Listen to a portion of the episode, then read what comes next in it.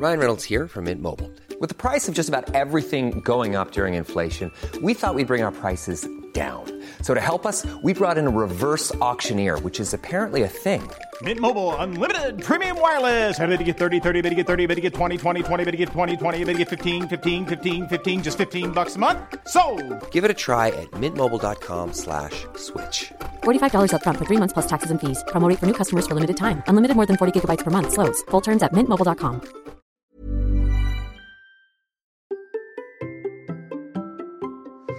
Et si courir nous aidait à être plus créatifs? C'est ce que je demandais à mon invité du jour. Allez, c'est parti.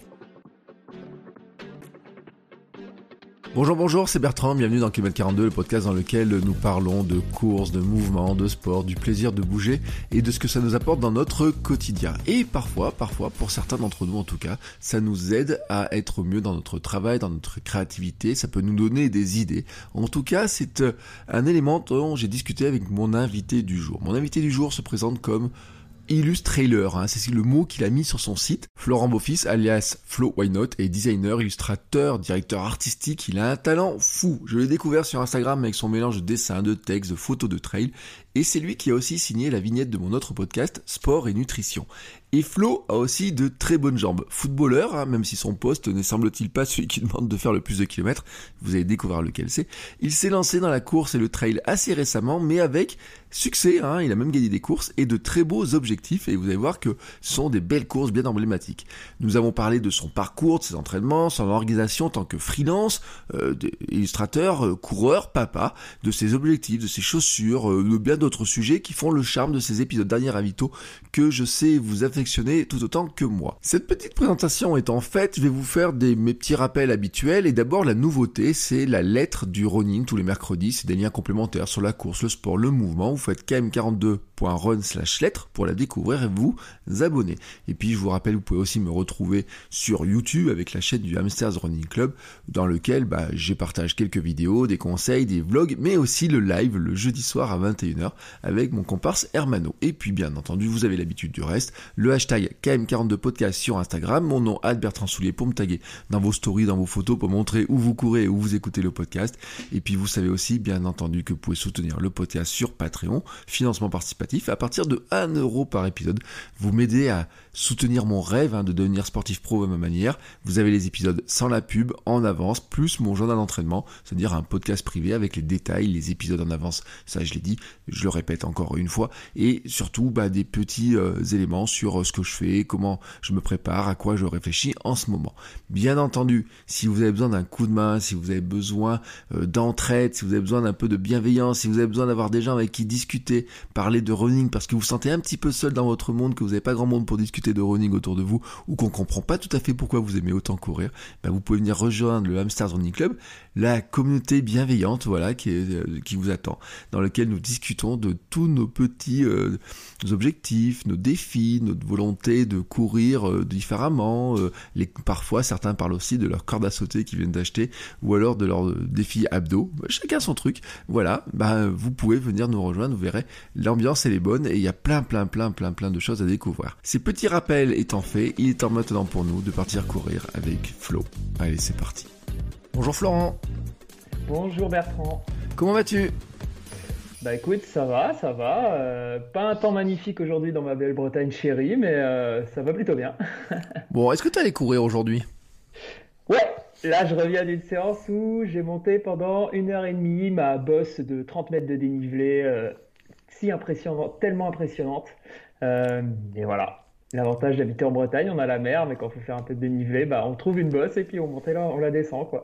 D'accord, donc c'était ta séance de côte à toi voilà, c'est ça. C'est comme ça qu'on prévoit les, échéances qui, j'espère, auront lieu cet été. Alors, c'est ce que j'allais te demander. Euh, on va en parler plus tard des échéances, mais d'abord, je vais te laisser te, te présenter en quelques mots, euh, parce que sinon, je vais oublier et puis les gens vont pas trop savoir en fait qui tu es. Donc, euh, déjà, comment tu te présentes en quelques mots Voilà. Allez, dis-moi comment toi tu te présentes. Alors, moi je suis Florent, Florent Beaufils. je préfère qu'on m'appelle Flo, j'ai l'habitude de dire ça. J'ai 36 ans. Je vis avec Émilie en Bretagne, avec qui je suis depuis 20 ans, avec qui on a deux petites filles, Inès et Ambre. Et dans la vie, euh, bah, j'ai pas mal de casquettes, entre guillemets. Euh, dans ma vie sportive, ce pourquoi principal, on va dire, je suis aujourd'hui invité sur ton podcast. je fais de l'ultra trail depuis deux ans, enfin en réalité du trail depuis deux ans et l'ultra depuis un an. Voilà, j'ai commencé il y a mmh. peu de temps, moi, pour ma part. Et dans ma vie pro, pareil, j'ai plusieurs casquettes. Je suis à la fois designer, donc graphiste, illustrateur, directeur artistique, on appelle ça comme on veut sous le nom de Flow Why Not? Et je donne aussi des cours de design digital, donc euh, design, de, design web, application, site, tout ce qui se passe devant un écran, dans une école de design qui s'appelle LISA. Voilà, donc une vie assez remplie. oui, alors, je t'ai dit, avant qu'on enregistre, je t'ai dit, euh, je suis un peu jaloux euh, parce que euh, en fait, tu cumules des talents et que moi je rêve d'avoir, hein, euh, et notamment, il faut le dire, ton talent pour le dessin, pour l'illustration. donc, si on va voir ton site flowwhynote.com, en plus dessus, tu as une belle image où tu dis que tu es. Alors, je trouve que c'est excellemment trouvé. une inspiration. Ouais. voilà. Et en fait, tu arrives à cumuler, et c'est ça que j'apprécie beaucoup ce côté entre la tête et les jambes, les jambes, la créativité et euh, l'organisation aussi d'une d'une vie équilibrée. Ouais.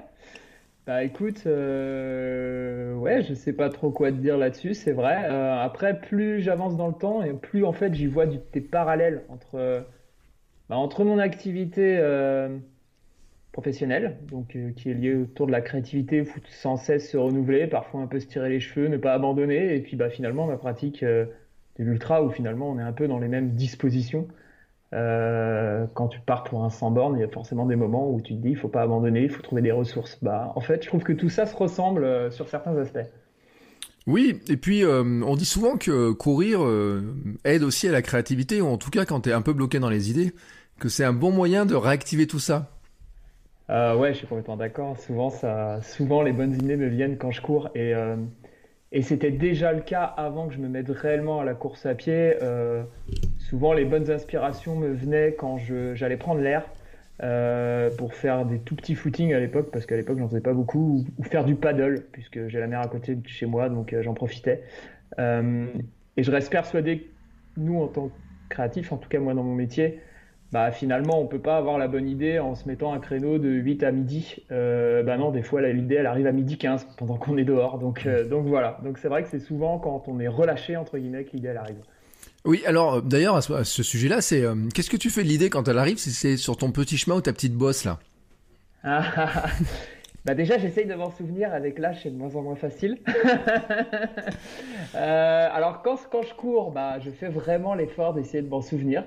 Euh, quand elle arrive euh, à un moment où euh, j'ai mon magnifique petit ami qu'on a tous avec nous aujourd'hui qui a un smartphone, et ben je j'ouvre mes notes et puis je la marque et puis souvent plus tard, et ben je la relis et je me dis celle-là elle était bien ou elle était pas bien.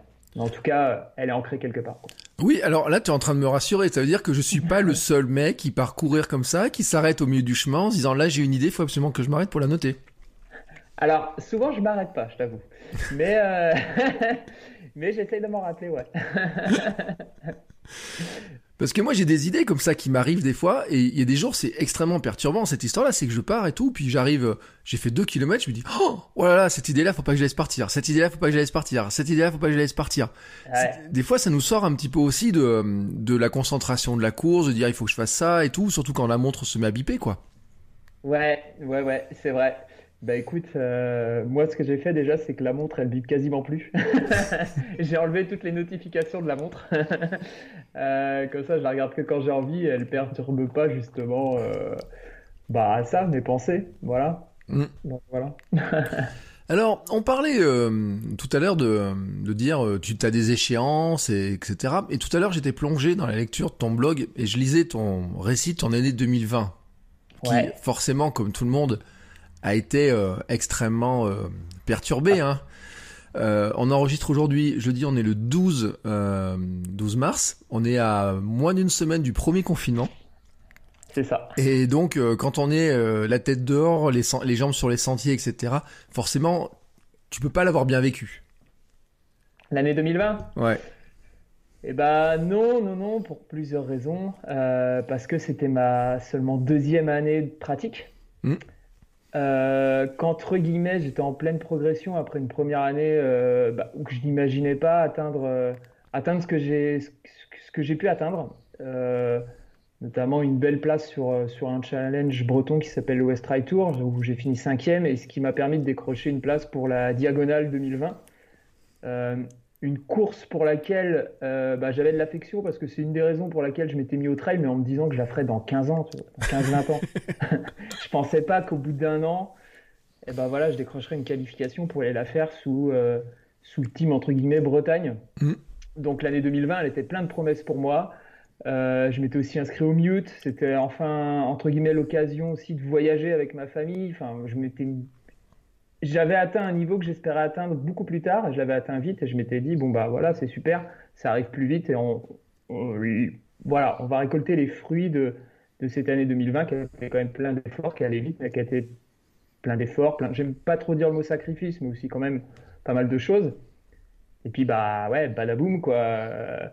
Euh, arrive euh, ce premier confinement sur lequel au final au début, euh, je pense comme beaucoup de gens, on est un peu dans l'inconnu, puis on se dit oh c'est marrant, on va t'enfermer deux semaines et puis après c'est fini et puis nanani nanana. Et puis on se rend compte au fur, fur et à mesure des jours que non. moi pour ma part, comme j'avais pas encore trop d'expérience et je pense que j'en ai pas encore non plus aujourd'hui énormément, bah, je suis vite un peu au niveau sportif tombé dans la panique, entre guillemets, en me disant ah, je peux pas courir, mais il faut continuer à s'entraîner euh, dans... en étant marre. Donc, dans 7 mois, il euh, faut être à La Réunion et faire 170 bornes. Jusqu'à là, tu en as fait 100 maximum. Mm. Euh, voilà, donc à enchaîner les séances d'home trainer. Par chance, j'avais investi dans un home trainer, sans te mentir, peut-être une semaine avant le confinement, en me disant oh, le vélo d'appart, c'est chiant, je vais investir dans un home trainer, l'année prochaine, je l'aurai. Bon, ça pour le coup, j'avais pas trop mal prévu mon coup, il a servi.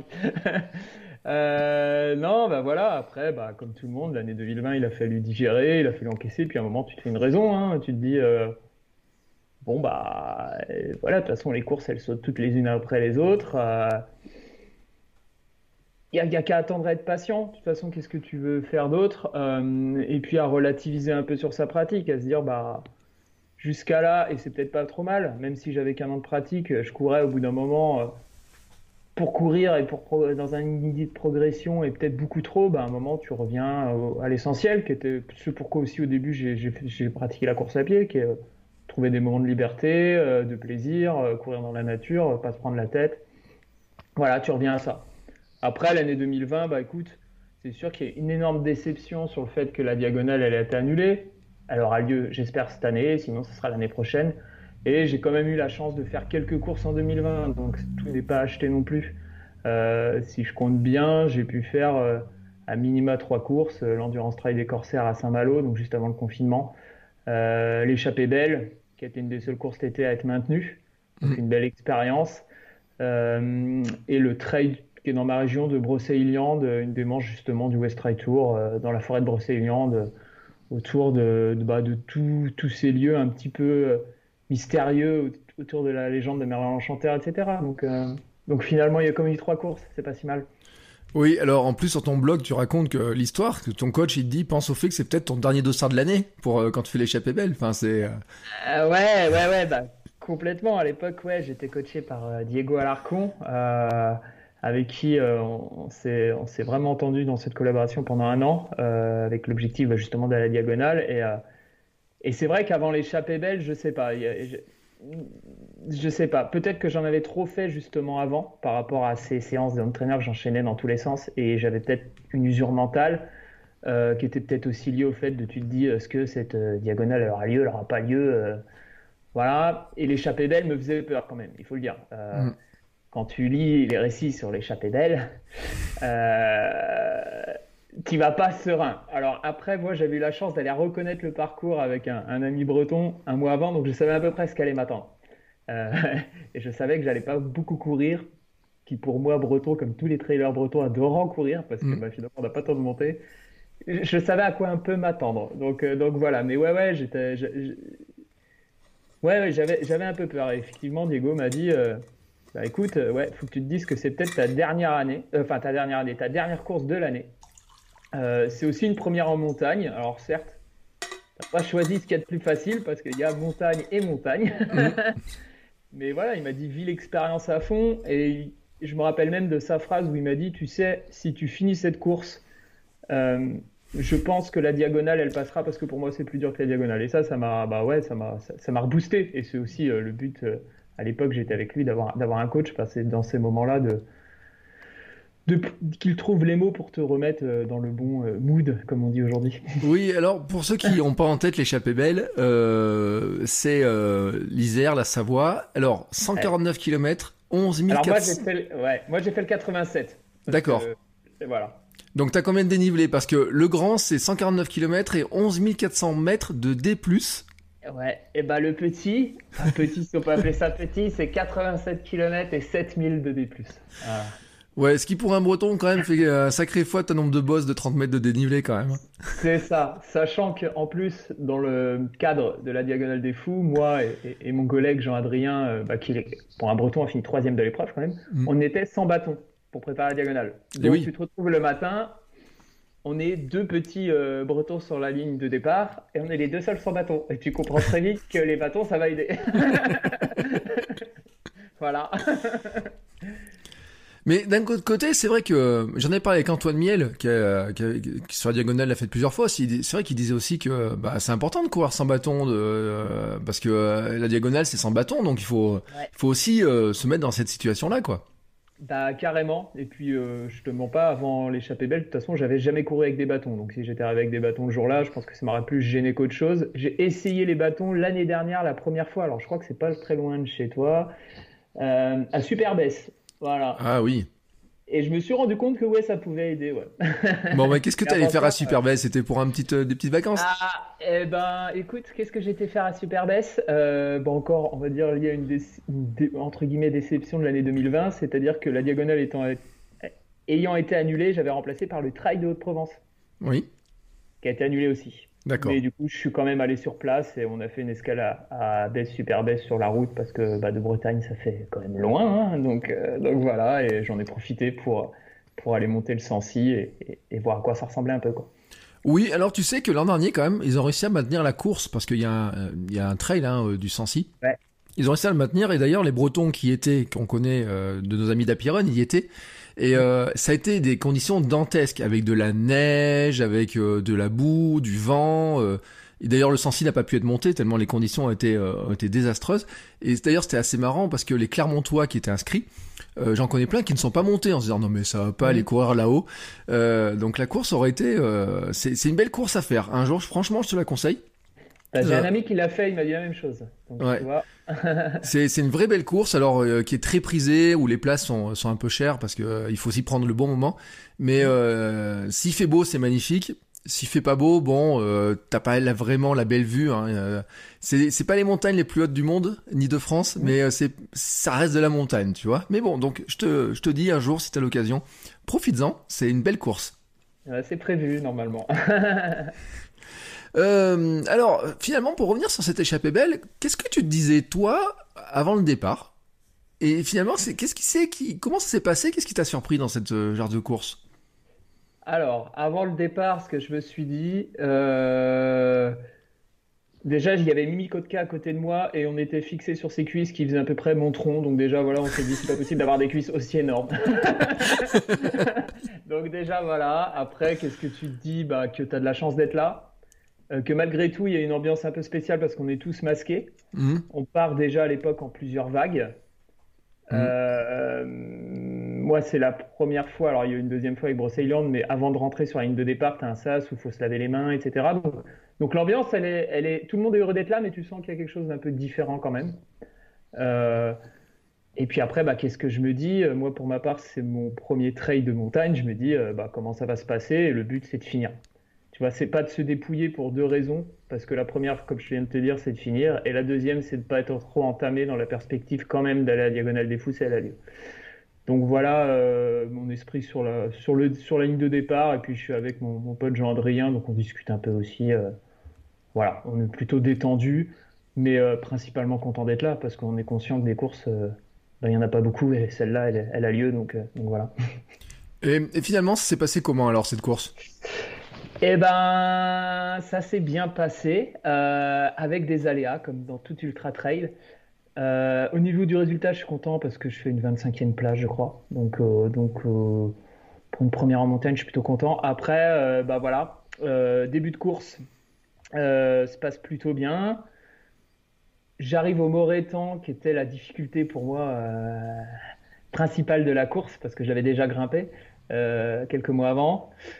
Je pense que je suis bien, je vais peut-être être dans les 20 premiers. Je me dis, ouais, là, c'est plutôt pas mal. Et puis arrivent les descentes. Et je crois que pour les Bretons, les descentes, c'est pire que les montées.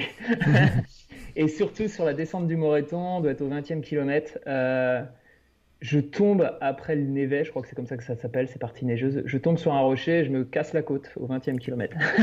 Ouch, ah oui.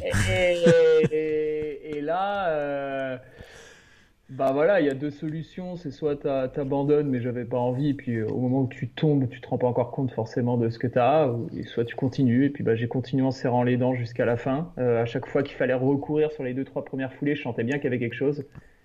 Et puis c'est à l'arrivée, on allait voir, on les kinés, qu'on s'est rendu compte que oui, elle était soit cassée, soit fissurée, mais, mais voilà, j'ai fait les 60 bornes comme ça, donc je pense que s'il n'y avait pas eu ça, bah, peut-être que j'aurais fait un peu mieux sans non plus euh, euh dans l'extrême, parce que, parce que c'était la première fois que j'évoluais dans le milieu montagnard. Il faut pas rêver non plus. Euh, voilà, pour une première, il faut être satisfaire de ce qu'on a déjà.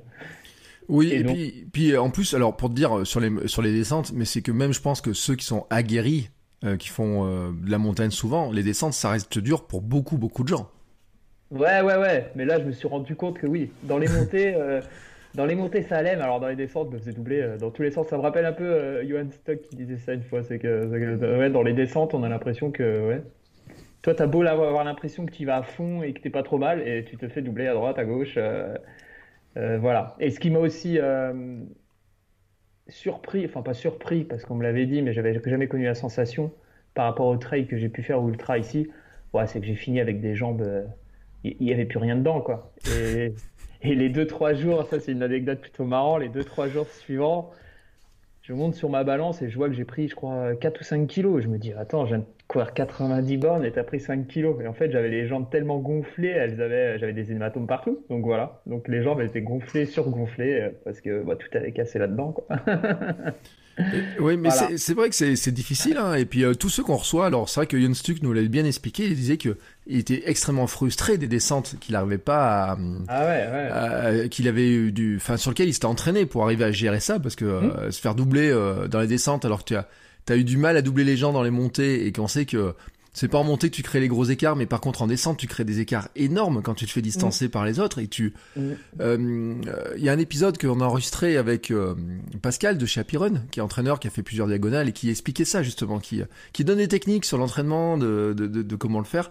Euh, et qui disait effectivement c'est euh, il faut vraiment s'entraîner sur la descente et faire on fait des entraînements de côte mais il dit il faut faire des entraînements spécifiques descente c'est-à-dire peut-être mettre plus d'énergie pour s'entraîner sur la descente que sur la montée ah oui, complètement. Bah, je te dis, moi j'avais l'impression d'être assez fluide.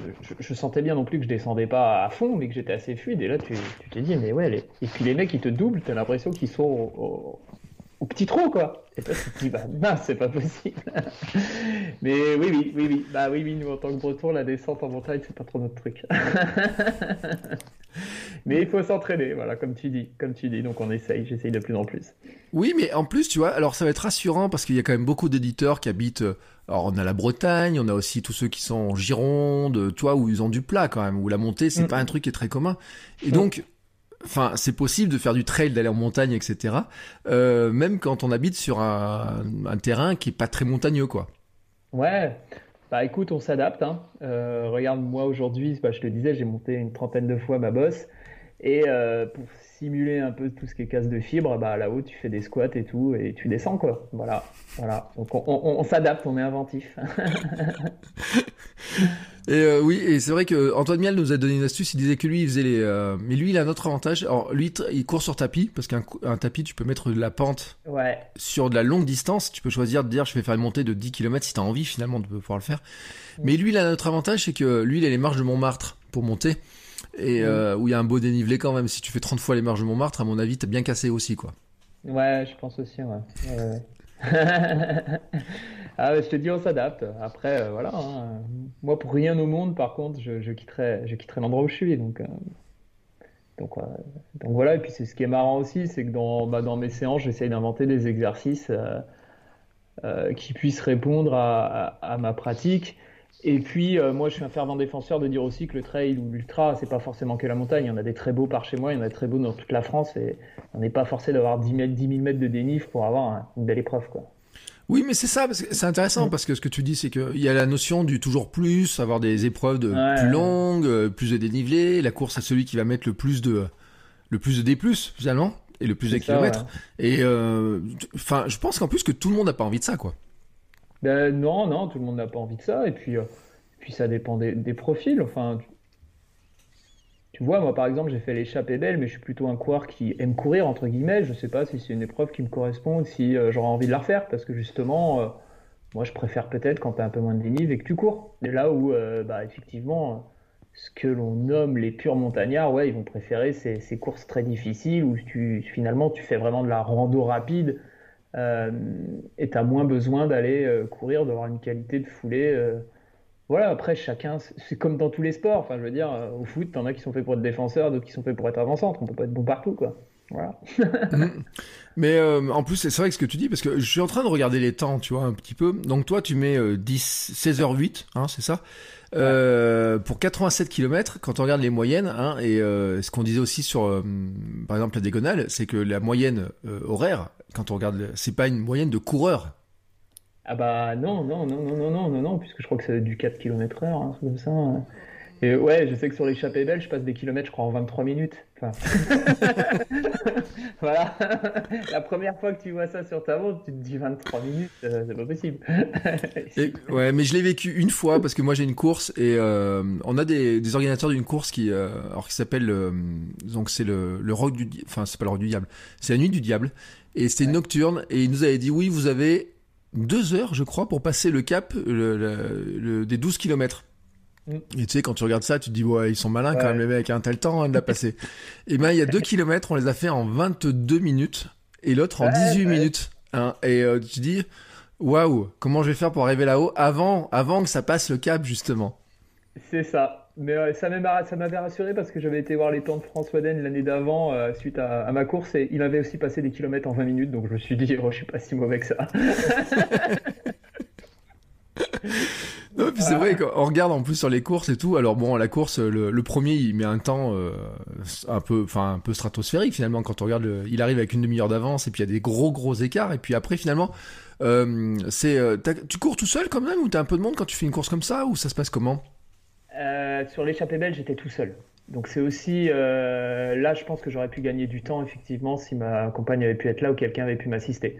Parce que par exemple, au ravitaillement de mi-course bah, quand faut que tu ailles récupérer ton sac, euh, etc., que tu changes de chaussures, de chaussettes, que tu es tout seul, ouais, tu perds du temps, clairement. En plus, euh, tu n'as personne pour te booster. Donc, euh, donc voilà, mais sinon, dans les courses par ici, maintenant, ouais, je suis soit accompagné de potes, soit, soit de ma compagne, et, ouais, ça, c'est un bien fou. Ne serait-ce que de les voir, au final, ça te rebooste. Donc, donc voilà. Mais à l'échappée belle, j'étais tout seul. Pour le coup, j'étais tout seul. Alors, sur, maintenant qu'on a parlé de ça, sur l'année 2021, donc tu dis que tu as des objectifs. Euh, c'est euh, alors t'as parlé du mute tout à l'heure, donc c'est Madère. Ça c'est Madère, ouais.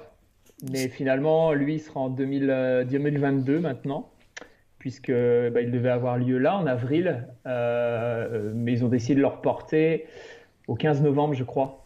Mais trois semaines après la Diagonale des Fous, ça me paraît très ambitieux. Donc ça sera 2022 pour le mute. Euh, sinon, pour mes autres objectifs, bah écoute, pour le moment, j'en ai surtout, allez, on, va en dire 4. Euh, 4 euh, en comptant, bah, du coup, je me suis inscrit à l'Apiron Tour, que tu connais aussi, l'Apiron. Euh, dans un mois, on va dire que ça entamera la saison. Un 42 bandes plutôt, je pense, roulant, dans la forêt, pas loin de chez moi. ensuite, en juin, je vais enchaîner par... non, en mai, pardon. Pardon, en mai, avant, j'ai du coup le Trail de Haute-Provence qui a été un report s'il a lieu. Euh, j'y crois qu'à moitié. Mm. Voilà. Sinon, il y aura euh, le championnat du monde de Bretagne par ici qui est les dents la semaine d'après, donc ce sera sans doute un des deux là s'ils ont lieu. Voilà. Euh, comment va commencer ma saison? Après, j'ai un ultra, un nouvel ultra dans le centre de la Bretagne qui s'appelle l'Ultra des Monts d'Arrée, qui vient d'être créé cette année. Donc, c'est sur les montagnes, entre guillemets, plus hautes de Bretagne, donc c'est plutôt des collines que des montagnes. Et puis après arriveront les deux gros morceaux de l'année qui sont la TDS en août et, euh, et bah, du coup la diagonale depuis, dont on parle depuis le début en octobre. Ouais, bon, ça te fait un bon programme quand même. Hein. Ouais, ouais, ouais, si tout a lieu, ça fait une, une année plutôt sympa, ouais. Ouais, je lisais encore tout à l'heure des, des annulations de courses, des, il y a des belles courses qui étaient prévues avec des, des, des sacrés plateaux. Là, j'ai regardé le projet de, donc j'ai perdu le nom, mais tu sais, c'était cette course à étapes. Euh, euh, oui, l'Auréa, oui, euh, où il y avait des, il y avait un plateau qui était annoncé, qui était quand même euh, énorme, Ouais. hein, euh, et qui, qui, bon, ils, ils ont pas pu faire la première édition l'an dernier, ils peuvent pas faire la deuxième édition cette année, donc c'est Ouais. mort. C'est, c'est quand même dommage de voir cette course annulée quand même. Bah ouais, ouais, c'est dommage. Euh, je t'avoue aussi que ça fait, ça fait entre guillemets un peu peur. Alors pas pour moi, mais euh, parce que j'ai quand même peur qu'au bout d'un moment les organisateurs ils se découragent, ce qui est logique. Euh, moi, j'en connais même par ici, par chez moi, qui cette année avaient annulé depuis longtemps parce que bah, ils n'ont pas envie de s'investir, d'investir du temps, parfois de l'argent pour, euh, pour, pour euh, la déception au final. Et donc oui, ça fait un peu peur là-dessus. Euh, qu'au final, il n'y ait plus... Alors moi, j'ai peur de deux choses. C'est qu'au final, il n'y ait plus que les grosses organisations qui puissent faire des courses, même si, entre guillemets, on rêve tous des, des UTMB, etc. Mais je pense que les petites courses, des fois, c'est aussi sympa. Donc j'ai peur qu'il n'y ait plus que les grosses organisations qui survivent. Et encore, je suis pas sûr qu'un UTMB, s'il soit obligé de d'annuler une deuxième année de suite, au bout d'un moment, ça va aussi devenir compliqué parce qu'il doit avoir des frais énormes. Et la deuxième chose qui me fait peur, c'est euh, de voir une évolution trop drastique. Je m'entends par dire que je vois de plus en plus de, de courses contre la montre ou virtuelles. Et bah moi, en tout cas, ça, c'est pas ça que je cherche. Tu vois, quand Mm. je vais à une compétition, c'est quand même rencontrer. Alors, il y a l'aspect compétition, certes, mais il y a aussi rencontrer des gens, etc. Là, juste se battre pour le chrono ou euh, comparer ses résultats en ligne après, je sais pas, il y a quelque chose qui, en tout cas, moi, ça m'attire pas. Et c'est un peu ça qui me fait un peu peur. Oui, mais moi, tu sais, j'ai fait l'an dernier épisode sur le fait que euh, les courses virtuelles, et c'était pas mon truc, que Mm. j'arrive pas à me motiver sur une course virtuelle, parce Ah que finalement, courir tout seul autour de, autour du stade, bon, bah, ça me ressemble à un entraînement, tu vois, j'ai pas l'excitation, il y a pas le, les le monde, etc. Et puis, euh, il y a aussi, euh, toi, moi, je devais faire le marathon d'Albi en avril, fin avril, qui avait été reporté de l'an dernier, donc le dossard, ils ont reporté. Et, euh, et ben, en fait, cette année, ce qu'ils vont faire, c'est le faire sur circuit, à huis clos sur circuit. Alors tu Ouais. te dis, euh, Albi, la ville, elle est sympa, t'as un parcours dans la ville, c'est sympa, mais aller faire un tour sur euh, le circuit d'Al- d'Al- enfin, en plus, Albi, c'est pas, je veux dire, Manicourt ou un tour du circuit de Monaco, tu vois. Euh, c'est- Enfin, j'ai rien contre Albi, mais ça pas le même prestige non plus, tu vois, c'est pas un circuit de Formule 1. Euh, Autant Nevers me tentait bien, parce que je me dis, ouais, faire un tour de circuit de Formule 1, même si c'est en courant, d'accord. Mais si l'avenir de la course, c'est de se dire, euh, on court par petits groupes, par des sas de 5 ou 6, sur des organisations un peu bancales ou alors des courses virtuelles, c'est vrai que je pense qu'on va peut-être revenir sur le, enfin, ou en tout cas le off, hein, qui, qui est tendance, Ouais, va encore se, se développer.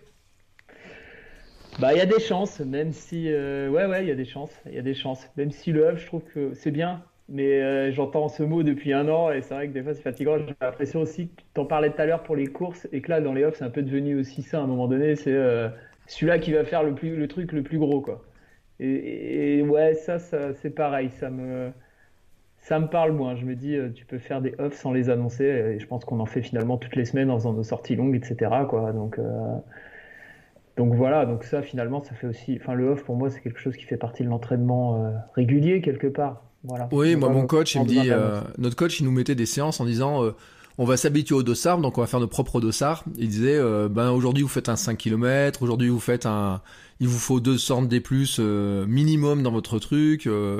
aujourd'hui on va faire une course à points, celui qui a le plus de montée, le plus de, de vitesse, il, a, il marque tant de points, puis on fait un petit truc comme ça, tu vois. Mais chacun fait ses off en fait, effectivement. Mm. Bah oui, oui, oui, c'est ça. C'est ça, c'est ça. Donc, euh, je sais pas, je, sais pas quoi te dire. J'a- J'attends de voir, pareil. J'attends de voir comment tout ça va évoluer en fait. euh, comment on est tous dans l'inconnu. Donc, euh, ouais, je, je sais pas par rapport à l'avenir de tout ça. Moi, j'espère que ça va reprendre euh, parce qu'une fois de plus, bah, je cours pas depuis très longtemps et j'avais encore plein de choses, plein de choses à découvrir à mon sens, notamment pas mal de courses. Mm. Voilà, j'espère que j'espère que ça va reprendre. Oui, alors, tiens, d'ailleurs, tu vois, c'est ça qui m'intéresse, parce que tout à l'heure, euh, enfin, j'ai pas rebondi là-dessus, mais tu cours depuis pas longtemps. Euh, j'ai regardé, donc t'as des, bonnes, euh, des bons classements, parce que bon, finir 25 ou 26e de, euh, de l'échappée belle, euh, c'est pas donné à tout le monde. Euh, gagner sa place en, enfin, ce que t'as appelé l'équipe de Bretagne pour aller faire la, la diagonale, etc. C'est, t'as un passé sportif ou?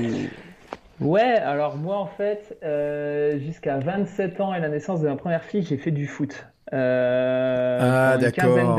Ça explique tout. Alors, par contre, bah ouais, mais par contre, bizarrement, je jouais, euh, je jouais gardien de but, moi. Ah, non, euh, j'ai rien dit, alors attends. Alors, alors, ouais, je jouais gardien de but. Alors, c'est vrai que test physique d'avant-saison, j'étais souvent devant, mais, euh, mais voilà, c'était surtout le foot à l'époque et, euh, et- et je voyais surtout que par le foot, ouais. Et j'ai arrêté à 27 ans euh, parce que, parce que ça me correspondait plus, parce que aussi j'en avais un peu, un peu marre, parce que j'avais aussi, euh, même si j'ai jamais eu un énorme niveau, j'avais baissé de niveau et, et voilà, je me retrouvais plus là-dedans, j'avais besoin de faire une pause. Et à la naissance de ma deuxième fille, donc euh, ans plus tard, euh, ouais, j'ai j'ai eu envie de m'en remettre à, à un sport pour retrouver peut-être un espace de liberté aussi parce que la compète quelque part ça me manquait un peu. Et je me suis mis à la course à pied. Euh, L'idée c'était, donc on était en 2018, c'était, je m'étais fixé le défi de faire un marathon sur 2019. Jusqu'à là, Mhm. j'avais fait un semi, un- j'avais juste fait un semi-marathon et un trail de 13 bornes 5 ans avant. J'avais jamais fait plus. Donc voilà. euh, et puis on, on était donc en ouais à l'été 2018. Et en octobre, euh, j'ai un pote sans le savoir qui fait la diagonale. euh, et je trouve ça génial. Pendant que tous mes potes me disent euh, c'est dingue, enfin pourquoi on s'inflige ça, bah moi je trouve ça top. Je me dis pourquoi pas moi? J'avais entendu parler de la course, mais je ne savais pas vraiment ce que c'était. Et le lendemain, j'ouvre euh, un site ici où on s'inscrit pour des courses. Je vois un trail de 54 km. Je lui oh, je m'inscris. Allez, on va voir. Euh, Pour moi, trail, je savais pas ce que ça voulait dire. Euh, C'était, pour moi, c'était une course nature dans les bois de 50 km. et puis c'est tout, quoi. Et donc, arrive ça. Et début décembre, je me rends donc à mon contour sur un trail qui s'appelle le Ménestrail euh, de 54 km. Et puis là, euh, ouais, je découvre que finalement, euh, c'est pas si tranquille que ça. Et donc, je finis ce premier trail, euh, je suppose, autour de la 70e place, complètement cassé. euh, mais je le finis, je suis content. Et comme je suis du genre à pas faire les choses à moitié, de toute façon, je m'étais déjà inscrit sur deux autres. Donc, euh, donc j'enchaîne deux mois après par un autre de 50-60 bornes aussi qui s'appelle le Glazig, euh, que je finis pareil dans un état euh, très dur. Je, je- je commence très fort comme beaucoup, hein. je pars à fond, je dois être euh, dans les 20 premiers, et puis au 30e je prends ce qu'on appelle, je pense, le mur, hein. et puis tu Mhm. finis après, euh, bah, tu finis comme tu peux. Donc voilà, et, après c'est venu, je sais pas, après j'ai commencé à structurer un peu plus mes entraînements, comme beaucoup j'ai lu pas mal de choses, tu commences à comprendre un petit peu comment ça marche, entre guillemets, et puis je me présente à la Bervrac, qui est la troisième manche de ce challenge breton, à la Bervrac, euh, 54 km, et puis là euh, je fais dixième, en grosse surprise, parce que, parce que, parce que je m'y attendais pas. Et, euh, et j'enchaîne la semaine d'après sur un trail de 30 bornes où je fais troisième. Et là je me dis bah il y a quelque chose qui se passe quoi. Mm. Euh, tout simplement. Et puis bah l'appétit vient en mangeant comme on dit. Donc euh, donc bah je, je poursuis l'entraînement. Euh, je m'entraîne de plus en plus. Je structure. Et puis et, puis voilà comment l'année 2019 bah se passe plutôt bien au final avec plusieurs ouais des podiums des même une première place sur un trail de 30 bornes, euh, voilà, je m'y attendais vraiment pas, tu vois. euh, en 2018, je m'attendais pas à ça quand tu te dis, euh, bon, l'objectif c'est de terminer un marathon en 2019, quoi. Mm. Donc voilà. Après, tout ça, bah, tout ça est cool, mais tout ça engendre aussi euh, pas mal de choses que tu apprends sur toi-même. Parce que comme je disais, l'appétit vient en mangeant, mais les, les erreurs, elles viennent aussi, quoi. Et les erreurs, on les connaît tous, c'est le surentraînement, c'est c'est la nutrition sur laquelle j'ai changé pas mal de choses, mais trop vite à mon sens. Euh, j'étais devenu quasiment un moine. euh, je pense que même que je me rationnais, je me rationnais et tu vois, je finissais. Enfin, l'après-midi, j'étais un zombie, quoi. J'avais plus de force, j'avais plus rien. Alors, les résultats étaient là, mais la semaine elle était dure à passer.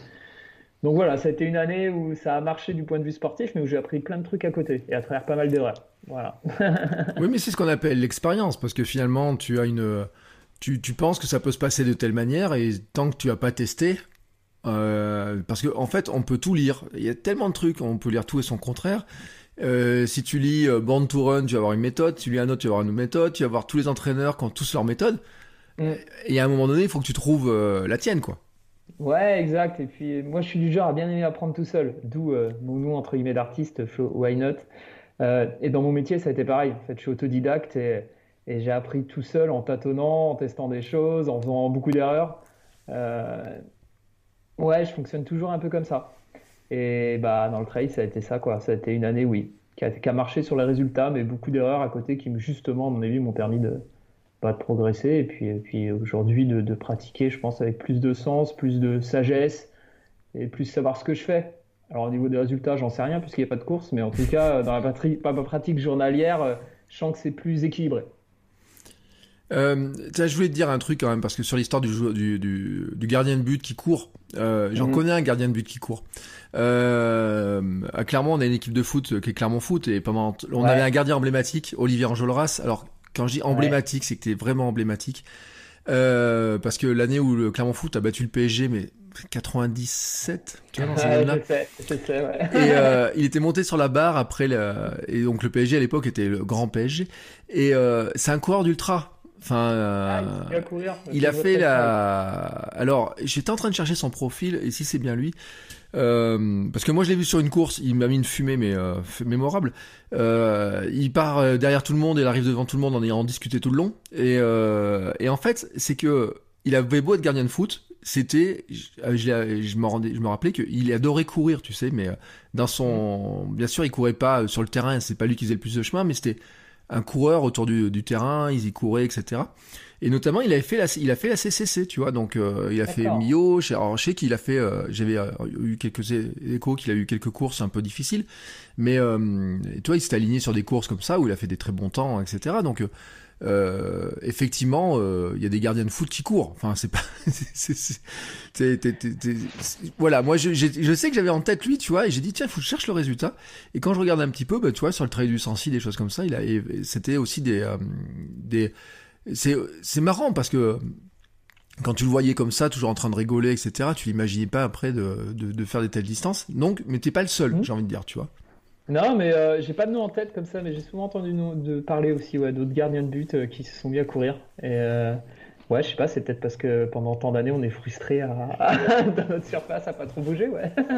ouais, bah ouais, va savoir après. Euh, bon, pas. Ouais, tu vois, et j'ai pas demandé l'autre jour, tu vois, j'ai eu Steve Savidan en, en invité. J'ai oublié de lui demander s'il avait des exemples, tu vois, d'autres joueurs de foot qui faisaient de la course, etc., euh, pour, pour voir un peu par curiosité. Mais euh, j'enverrai un petit message, tu vois, par curiosité, voir s'il connaît d'autres gardiens de foot comme ça. Je mettrai ça dans les notes de l'épisode si j'en trouve d'autres. Ouais, bah carrément, ouais, ouais. Ouais, je pense qu'il y en a, hein. Et même dans les joueurs de foot, hein. Euh, alors peut-être pas chez les pros, mais dans les amateurs, moi j'en connais énormément qui maintenant font du trail. Hein. Alors moi je vais te dire un truc, c'est que au club, le coach était un ancien footeux. Ouais. Et euh, on a aussi de, probablement, alors c'est pas le meilleur coureur, euh, mais en tout cas chez les, on va dire chez les vieux, parce que chez les jeunes il est plus rapide que lui, euh, mais euh, chez les anciens, il y avait, on a, je crois qu'il fait 32 minutes au 10 km, tu vois, des coureurs, et qui est un ancien footeux aussi, tu vois, et qui dit j'ai joué pendant 20 ans au foot, qui et qui qui dit bah j'étais celui qui courait, t'envoyais le ballon, j'allais chercher, ou tu vois des, des choses comme ça, Mhm. et des, des footeux qui courent. Euh, c'est vrai qu'il y en a un sacré paquet quand même, on en trouve énormément. Ouais, ouais, bah, je t'ai dit, euh, ouais, carrément. Moi, dans les, dans les gens que j'ai pu côtoyer, j'en connais beaucoup qui aujourd'hui sont mis à course à pied. Ouais. Alors, pas forcément sur de l'ultra, hein, mais ne serait-ce que sur du semi ou euh, des 10 km, ou euh, j'en connais beaucoup. Ouais. Ouais, bon en général c'est la team gros mollet quand même, c'est comme les rugbyman, hein, c'est la team gros mollet par rapport aux coureurs Ouais. qui n'ont fait que courir. Morphologiquement ils sont pas tout à fait pareils. C'est ça. un peu moins fin, ouais. Ouais, un jour j'ai un coureur qui m'a dit au club, il m'a dit euh, parce que euh, j'étais avec un, un gars qui a fait du rugby mais euh, jusqu'en centre de formation et tout. Il nous regarde avec nos mollets, nos cuisses et tout, et, parce que moi j'ai fait 12 ans de foot, tu vois. Et il nous regarde, il nous dit euh, ouais là là j'adorerais avoir des mollets comme les vôtres, des cuisses comme les vôtres, ça doit pousser fort dans les montées et tout. euh. Et là mon gars à côté de moi il le regarde, il dit ouais mais tu te rends pas compte du poids que ça fait à, à trimballer quand même. Bah ouais, ouais, ouais. Je... bon, moi, j'ai jamais développé des, des énormes cuisses ou énormes bolets, donc ça, là-dessus. euh, Eh ben écoute, préserve-toi de ça parce que j'ai appris que mon syndrome rotulien, donc une de mes douleurs au genou, venait justement de cette déformation euh, de la puissance des cuisses et que euh, ça entraîne c'est des manques de souplesse, ça tire dans tous les sens et que euh, ben, l'usure de la rotule vient aussi en partie de ça, de la puissance que tu développes dans les cuisses quand tu fais du foot. Donc tu vois, euh, c'est euh, comme quoi des fois il y a des trucs on se rend pas compte, puis quand t'arrives quand tu vieillis, on te dit bah vous avez ça, vous avez ça et tout et puis j'ai eu les j'ai eu l'explication que plus tard là-dessus. Euh, tu parlais tout à l'heure, du, tu disais que tu avais pris un entraîneur. Donc finalement, c'est euh, c'est vraiment, tu te dis, j'ai un cap à passer, j'ai besoin d'avoir un peu d'aide parce que tu vas prendre tout seul, mais tu prends un entraîneur.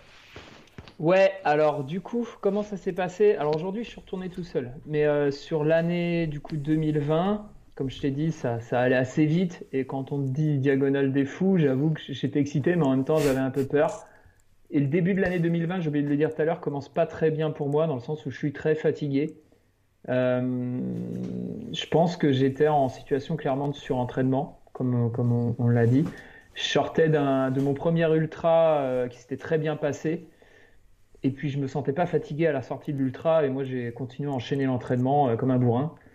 Et aujourd'hui je comprends que quand on dit qu'après un ultra il faut se reposer, bah, c'est pas pour n'importe quoi. et donc j'arrive début février sur euh, bah, le Glazig euh, une deuxième fois pour la deuxième année de suite. Et j'arrive sur la ligne de départ et déjà, j'ai pas envie. Tu vois, il est 6 h du matin, il fait pas chaud, et tu as 60 bornes à faire, et je me dis qu'une seule chose, c'est vivement ce midi euh, que, que, que, je déjeune, que, que, que, je bois une bière, enfin peu importe, mais vivement ce midi. Mm. Je démarre la course beaucoup trop vite comme d'habitude. Arrive la partie très boueuse. Voilà, dans la tête, ça va plus. Je me perds une fois de plus. Et là, clairement, euh, je sens que j'ai plus envie. Il y a quelque chose qui se déconnecte. Je continue à courir, mais tu vois, j'ai pas de plaisir. J'ai plus le plaisir que j'avais euh, jusqu'à là. Et j'abandonne. Et là, ça a été le déclic. Clairement, euh, parce que je suis pas du genre à abandonner. Et là, j'abandonne. Comme tout coureur, sur le coup, tu es content, mais trois heures après, tu te dis pourquoi j'ai abandonné. Mm. Mais quelque part, aujourd'hui, c'est un mal pour un bien. Euh, et, j'avais déjà quand même contacté Diego avant parce que justement, je me sentais fatigué par rapport à cet objectif de la diagonale des fous, j'avais un peu peur de continuer à, tu vois, encore pousser les curseurs et, en faire beaucoup trop et beaucoup trop et beaucoup trop. Donc j'avais déjà cette idée de prendre, prendre un entraîneur et puis bah là ça a été le déclic, euh, clairement. Euh, et ces premières phrases, je me souviens, et c'est voilà, il m'a remis, dans le bon sens après en rééquilibrant tout ça, mais ses premières phrases, et cette phrase, aujourd'hui, je me la répète tout le temps. Euh, ça a été Flo. Alors j'ai l'impression que tu as une fatigue profonde, mais surtout quand tu vas courir aujourd'hui, est-ce que tu y vas par plaisir ou comme si tu allais au boulot? La réponse a été claire pour moi, c'était comme si j'allais au boulot. Tu vois, c'était devenu, euh, il faut le faire. T'as pas mmh. envie, mais il faut le faire. Et donc, euh, bah donc voilà, mon choix, il a été sur cette année 2020, oui, de, m'entourer de de, de, Diego parce que, bah parce que oui, j'étais encore vraiment débutant et, parce qu'il fallait pas faire n'importe quoi pour réussir un tel objectif sur la fin d'année après seulement un an de pratique. Donc voilà où était ma réflexion. Euh, et ça s'est bien passé, ça s'est très bien passé. J'ai appris plein de trucs, on a échangé. Euh, il m'a apporté quand même énormément justement bah, dans la communication, dans ces petites phrases qui te font réfléchir. Euh, voilà, aujourd'hui je suis retourné seul bah, parce que aussi euh, moi le but d'avoir un coach c'est quand même aussi euh, quelque part de réussir sur des compétitions. Comme il n'y a pas de compétition pour le moment, ouais je préfère prendre ça à la, à la sensation et m'entraîner comme je le sens. Et puis quand tout ça va reprendre, il sera à nouveau temps de réfléchir de s'entourer ou pas. Voilà mm. comment, je, comment je vois la chose. C'est difficile pour toi de ne pas avoir de compétition comme ça, là, ça de, de se motiver ou finalement tu, euh, tu, tu, tu dis j'y vais vraiment parce que ça me fait plaisir? Je suis entre les deux. Euh, comme je t'ai dit, avec le temps, bah, finalement tu t'habitues. Et, euh, et, de toute façon, tu te dis ça sert à rien de s'apitoyer sur la situation, c'est comme ça. Donc, donc voilà. Donc donc aujourd'hui, j'y vais surtout par plaisir, par sensation, mais j'essaie quand même de garder une structure pour, euh, pour le, bah, le jour où ça recommence, que je sois pas complètement largué, en tout cas que je sache où j'en suis. Donc, euh, donc tu vois, mes semaines, elles s'articulent sur, euh, je m'entraîne 5 à 6 fois minimum. on va dire sur les 5 à 6 fois, il y a 3-4 sorties où c'est vraiment la sensation, mais j'essaie d'en garder deux qui sont plus structurées, ou une où je vais faire de la vitesse et une où je vais faire, je sais pas, du seuil ou quelque chose comme ça. J'essaie comme de garder une base euh, pour quand ça reprendra. Donc je suis un peu entre les deux. Quoi. Ouais. Mais est-ce que est qu'aujourd'hui c'est dur? Bah non, on a appris avec le temps à s'habituer, mais ouais, si, ça me manque. Et ça me manque pas que pour, euh, pour faire des performances, entre guillemets, mais euh, parce que dans le monde de la course à pied, sur deux ans, j'avais commencé à rencontrer plein de gens. Ce que je dis souvent, en 15 ans de foot, je pense que j'ai moins de relations. Sérieux, je sais pas si c'est le mot, mais en tout cas, en deux ans de course à pied, j'ai l'impression que je me suis fait plus de, relations vraiment amicales avec qui tu peux échanger qu'en 15 ans de foot. Et ça, ça me manque. Le côté, euh, ouais, tu, tu, tu, rencontres des gens à l'arrivée, tu discutes. Euh, ah, tel boss, t'as vu, euh, il y avait de la boue, ah, nanani, à cet endroit-là, j'ai fait ça. Ah, là, je m'attendais pas à ça. voilà, tout ça, ça me manque un peu. Oui, mais c'est pour ça qu'en fait j'appelle ces, ces épisodes dernier ravito, tu vois, parce que Mm. on aime tous la petite discussion à l'arrivée, ou, ou même, tu sais, mon président de mon club, il me dit, j'ai, il a fait 10 ou 11 marathons, il m'a dit, j'ai jamais couru un marathon tout seul. Il dit, j'ai toujours trouvé quelqu'un avec qui discuter. Quand on a la petite vitesse, on peut discuter. Alors, euh, Mm. oui, petite vitesse, hein, tu vois, il, euh, il a, je sais pas quel âge il a d'ailleurs, mais euh, il me disait, il me disait, on peut discuter tranquillement. puis bon, s'il y en a un qui est fatigué, après on trouve bien quelqu'un d'autre qui va prendre le relais pour pour les kilomètres suivants. C'est des trucs Mm. qu'on trouve aussi euh, sur certaines courses, en tout cas sur beaucoup de courses. Ouais, carrément. Bah, il y a ces moments-là, effectivement, comme tu dis, en course où tu es avec quelqu'un. Sur un ultra, bah, ça t'arrive souvent d'être seul, mais ça t'arrive aussi de faire des portions quand même avec des gens. Euh, je sais qu'à Saint-Malo, par exemple, j'ai fait euh, une grosse portion avec, euh, peut-être que tu connais le nom, le mec de Paris qui s'appelle Casquette Verte. Bah, tu vois, tu apprends à discuter pour le coup. Mm. Alors que sinon, tu te serais jamais rencontré dans la vie. Euh, et puis, il y a surtout, ouais, à l'arrivée, parce que l'arrivée, souvent, tu es un peu euphorique d'avoir fini. Alors, je sais pas si c'est lié aux endorphines ou autre. Mais tu te mets à discuter un peu avec tout le monde, avec les organisateurs, avec les bénévoles, avec d'autres coureurs. euh, et je trouve que l'échange, il est beaucoup plus facile que, tu vois, dans la vie réelle. Enfin, dans la vie réelle, dans la vie euh, normale. À la- à l'arrivée d'une course, il y a ce, ouais, il y a ce côté festif, il y a ce côté sympa, qui du coup contraste avec le foot où la fin des matchs c'était plutôt souvent tendu. Bah, je trouve que l'arrivée d'une course, c'est agréable. voilà. Oui, Et bon, le foot, il y a un gagnant, il y a un perdant. Bon, des fois, il y a un match nul, mais il faut les éviter. Puis, c'est vrai que Ouais. c'est pas les mêmes relations. Moi, je- moi, enfin, moi, dans mes années de foot, j'ai eu le souvenir d'avoir même en gamin des matchs très tendus où, euh, où ça se. Après, je t'avoue, j'ai retrouvé un peu ça sur les crosses. Je sais pas, t'as t'as jamais fait du cross? Non, et ça m'attire pas du tout pour le moment, même si je sais que c'est considéré comme la discipline reine. Mais euh, par contre, je l'ai retrouvé sur. euh, parce que la première année en 2019, j'ai pas fait que du trail, j'ai fait aussi des courses sur route. Ouais. Et là, j'ai j'ai des 10 km par exemple. Et là, ouais, j'ai retrouvé cette, euh, ouais, plus cette adversité, ce côté, euh, tu te regardes avant le départ un peu méchamment. Ouais, là-dessus, je l'ai- sur la course sur route, je l'ai un peu reconnu. Ouais. Alors, moi, c'est un truc que je ne peux pas vivre parce que je suis un coureur lent, tu vois. Moi, je suis un hamster et tout, je suis un lent. Euh, Tu vois, casquette verte, moi, euh, alors, je le, je dis au passage, hein, ce sera un invité dans pas longtemps. C'est qu'on on, Ah. faut qu'on arrive à se caler parce qu'il y a entre ces très longues séances, les week-ends, etc. c'est, c'est pas, Ouais. c'était pas extrêmement simple, mais euh, donc il sera bientôt invité. Euh, moi, si casquette verte il court avec moi, je n'arrive pas à le suivre, tu vois. Mais toi non plus, j'arrive Ouais. pas à suivre. Mais euh, sur des crosses, j'ai vu des crosses, notamment bah, une fille du club un jour qui avait mis une pilée, une, enfin une pilée qui, dans la dernière ligne droite, tu sais, elle double une autre. Et euh, où elle se regarde, l'autre elle la regarde, mais du méchanceté, tu sais, à la fin. euh, et là, tu ça rappelle un peu l'ambiance du foot, tu sais, sur le truc, en disant, Ouais. euh, punaise, Ah, ça. mais je, je suis complètement d'accord avec toi. Je me souviens d'une course sur route, moi, que j'ai fait, une des premières. Je dois faire dixième, je crois, par ici, une course assez, euh, assez reconnue. Bah, pareil, tu vois, je pensais alors, encore moins sur route performer. Et je sais que dans les, dans les deux derniers kilomètres ou le dernier kilomètre, je dois être onzième, il y a le dixième qui est devant moi, il, il court avec son entraîneur qui est à côté en vélo. quoi. Et là, je commence à me rapprocher, je me rapproche et j'entends son entraîneur. Il arrive, allez, fume-le, fume-le. Et là, ils m'ont regardé tous les deux avec un regard noir. Et tu te dis, euh, mais pourquoi? Enfin, au pire, euh, tu vois, euh, on sera 10 et 11e ou 11 et 10e. C'est pas le championnat du monde. euh, voilà. Mais oui, il y a ce côté, euh, pour le coup, ouais. ouais. Alors, sur Cross, je connais pas, mais je suppose que ça, ouais, ça doit se ressembler un peu à ça. Ouais. Ouais, mais après, je pense aussi, ça dépend un peu le niveau, tu vois, parce que euh, nous, on a un gamin du club, tu vois, sur des courses de montagne qui a fini, je crois qu'il finit cinquième au championnat de France. Et bon, euh, les quatre premiers, t'es en équipe de France, pas le cinquième.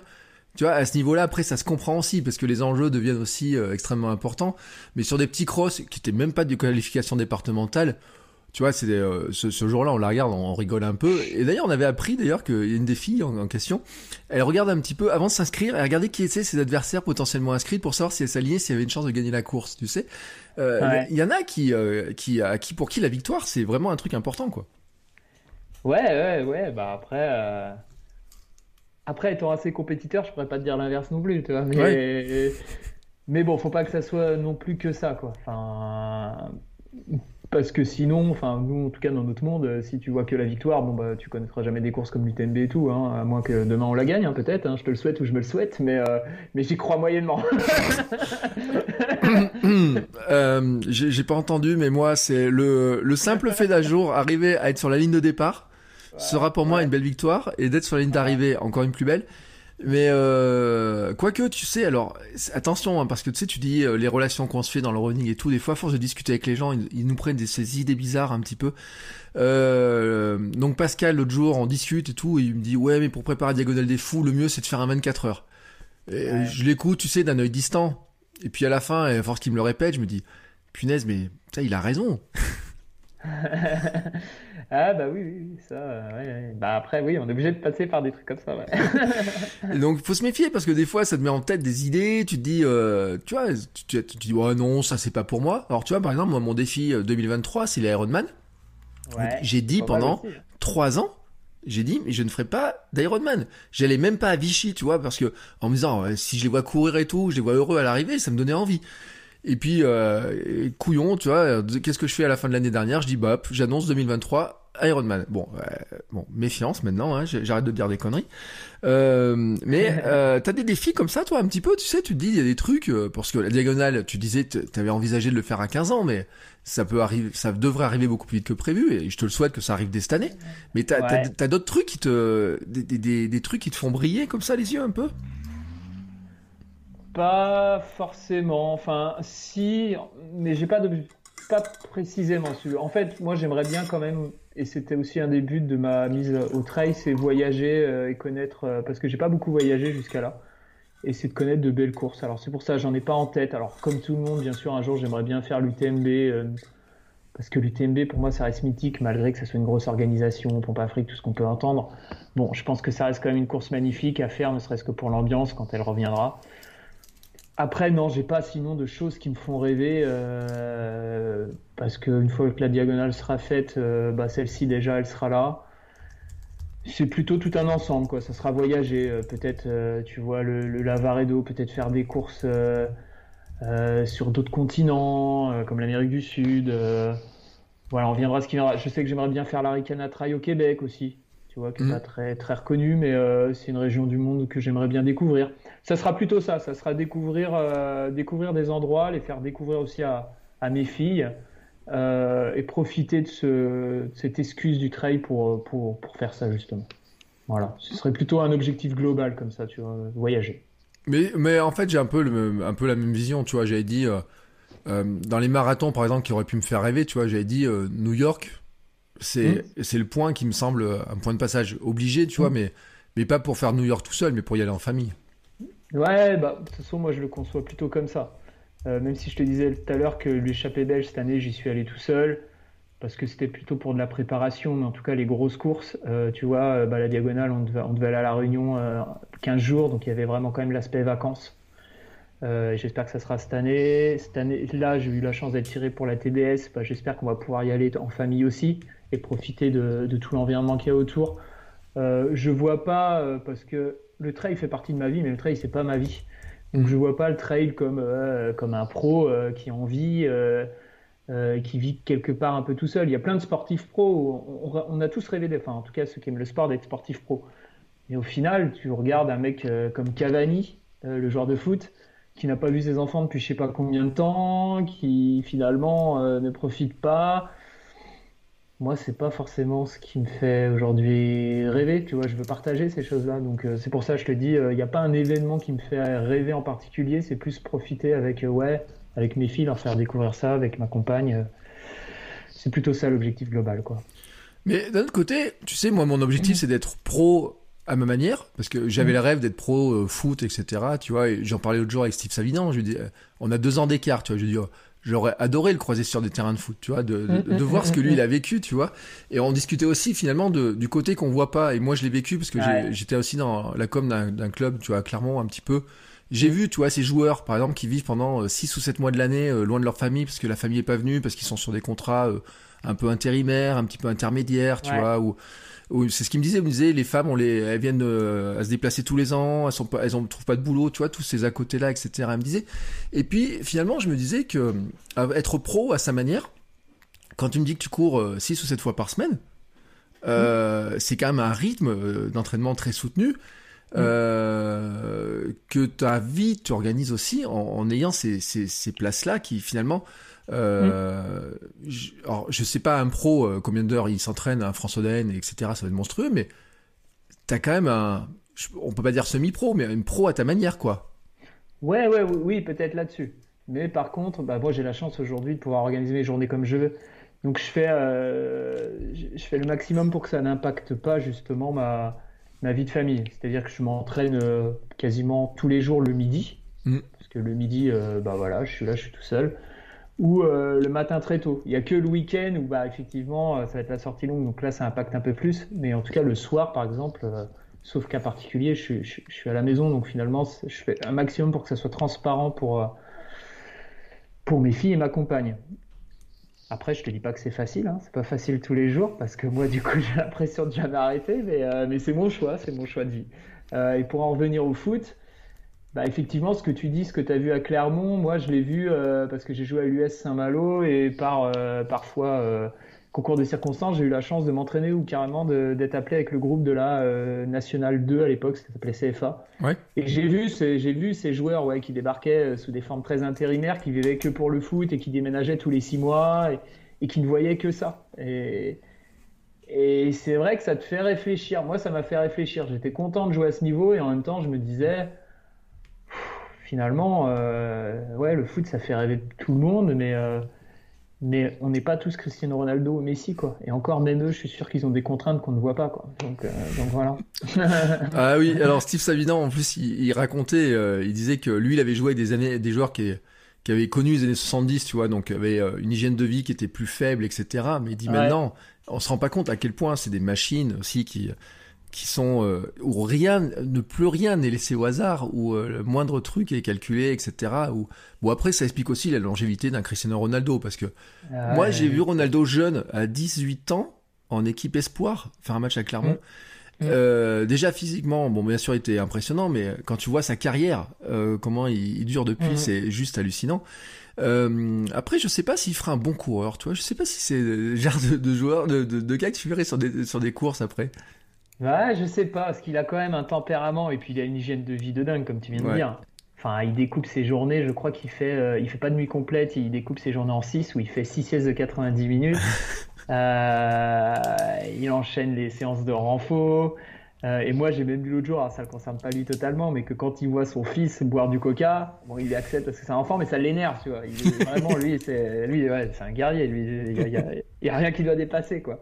Donc, ça m'étonnerait pas de le voir courir. Je pense que c'est le genre de mec qui lâcherait pas, quoi. mais tu sais que d'ailleurs, pendant le confinement, euh, tous les joueurs de la Juventus, euh, parce qu'ils jouent à la Juventus maintenant, pour ceux qui le savent pas, sont revenus un peu moins performants. Mmh. Sauf lui. Lui, il est revenu, il était encore plus au taquet. Euh, sur les tests physiques, les mecs ont juste dit, mais euh, c'est juste hallucinant, quoi. il a dû enchaîner, mais après, il n'y a pas de secret, hein, comme tu dis, euh, pour durer longtemps. bah, c'est ceux qui font ces efforts-là. bon, on n'est pas là pour parler de foot, mais les ski au Bayern, c'est pareil. Le mec, il a une hygiène de vie de dingue, une nutrition de dingue, et ça fonctionne. T'as tellement d'autres talents. alors même si ça va mieux maintenant, mais un Dembélé, il était à Rennes, pas très loin de chez moi. Oui, ça a toujours été connu qu'il faisait n'importe quoi. Bon, bah, tu vois, il enchaînait les blessures. Alors là, il a peut-être changé, mais ouais, il n'y a pas de secret. Il n'y a pas de secret. Ouais, mais en fait, c'est intéressant parce que c'est vrai qu'ils sont euh, dans un autre monde et c'est leur métier aussi de prendre soin de ça, mais euh, finalement, euh, l'hygiène de vie, tu parlais tout à l'heure, toi, de, de fait que tu étais arrivé KO, enfin HS sur des, après les entraînements, sur les courses, c'était pas bien, etc. Donc, Bien sûr qu'on peut pas faire comme eux, parce que on est un joueur de foot. Un jour m'a dit clairement, il m'a dit, je suis payé pour m'entraîner le matin, faire la sieste l'après-midi et être en forme le vendredi soir. Ouais. Bah c'est son programme de vie, c'était ça. Non mais et euh, quand on fait les interviews, on dit alors attends, euh, c'est à telle heure parce qu'avant je dois faire la sieste, etc. Il dit, euh, il dit, tu penses que c'est facile, mais en fait c'est pas si facile comme boulot.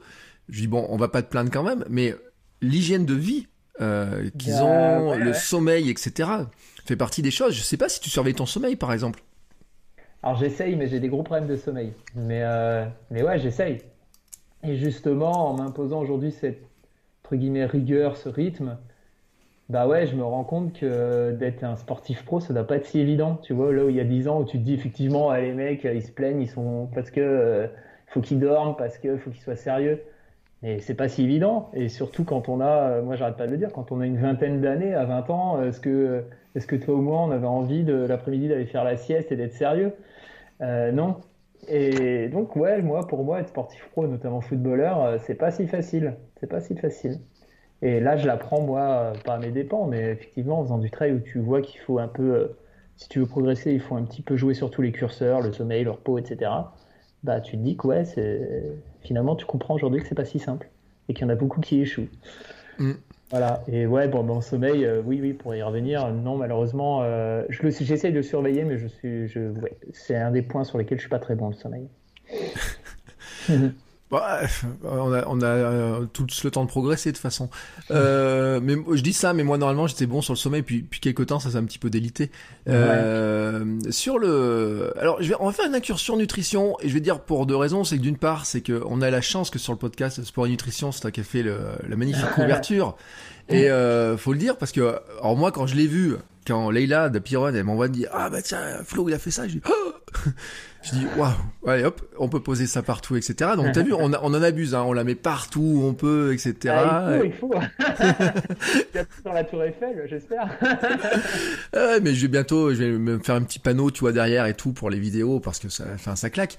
Euh, je me disais quand même euh, sur la nutrition, tu vois, euh, est-ce que t'as des, des, petits conseils, toi, des trucs tu t'es rendu compte? Alors, bien sûr, c'est pour ton expérience à toi, mais des choses que des petites astuces, tu vois, que tu, que tu pourrais partager pour ceux qui, tu vois, qui voudraient un petit peu allonger la distance et qui, bah, qui essayent de glaner un peu des conseils. Bah, les astuces, euh, les astuces, les conseils plutôt que les astuces, c'est ouais, c'est de faire attention. Alors après, c'est comme tout, moi j'ai appris en faisant et en faisant des erreurs.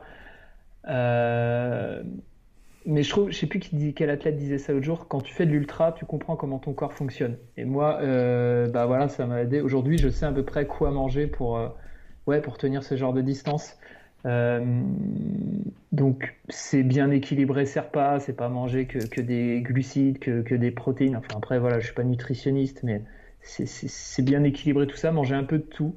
quand tu cours, j'ai découvert aussi que tu peux manger entre guillemets à ta faim beaucoup. Euh, mhm. Ça, ça m'a étonné au départ parce que départ, euh, ce que je disais à Émilie, euh, j'ai l'impression que, enfin, avant, j'étais pas un énorme mangeur, quoi. Et là, je disais, j'ai l'impression de manger trois fois ton assiette. Il y a un truc, qui est pas normal. Bah oui, mais tu dépenses tellement de calories. Donc ça, faut pas forcément y prêter attention. Si tu manges des trucs sains, enfin des trucs sains, des trucs équilibrés, ça, ça fonctionnera. C'est, et ça, je pense que je suis pas encore bon non plus, c'est quand même se faire plaisir de temps en temps.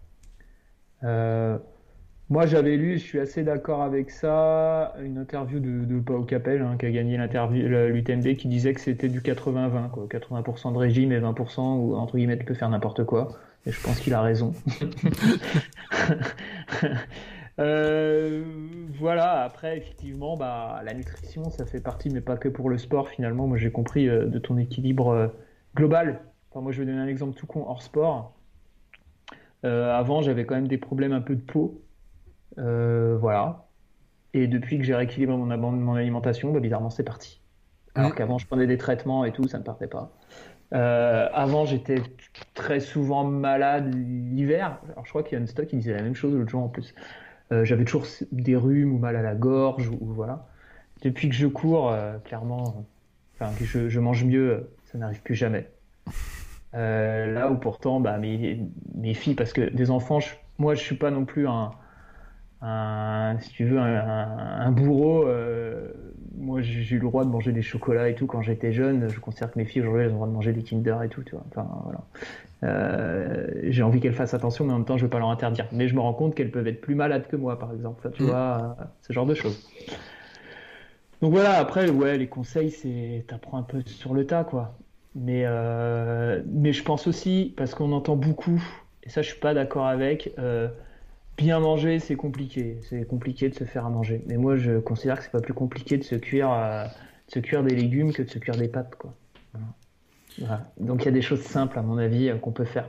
ouais, mais alors j'écoutais ça et puis euh, parce que c'est donc c'est bah, quelqu'un qui, qui, suit le podcast, qui s'appelle Nico Ragi, qui, parlait de ça. J'ai écouté ça dans un audio tout à l'heure et il écoute le livre, la version audio de Sapiens Mm. Et euh, où d'ailleurs l'auteur dit que euh, pourquoi est-ce qu'on mange tant de sucre? C'est parce que c'est la, la, disponibilité en fait. C'est-à-dire que euh, si tu as des légumes et tu as une, Moi je le dis hein, souvent, c'est que si tu as des légumes et une boîte de pâtes, la boîte de pâtes va être sembler plus facile à, à préparer que ta, mm. que ta boîte de poireaux en fait.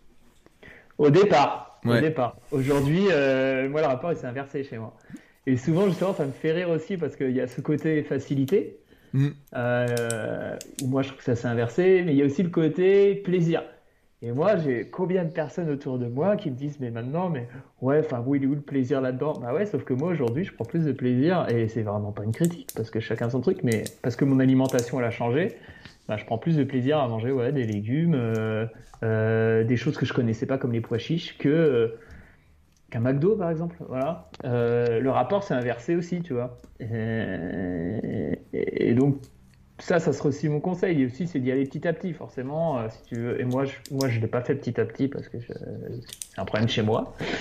Mais euh, si tu veux tout changer du jour au lendemain, ouais, il y a peu de chances que ça marche. C'est trop dur. Enfin, c'est comme, euh, c'est comme les mecs qui arrêtent de fumer, quoi.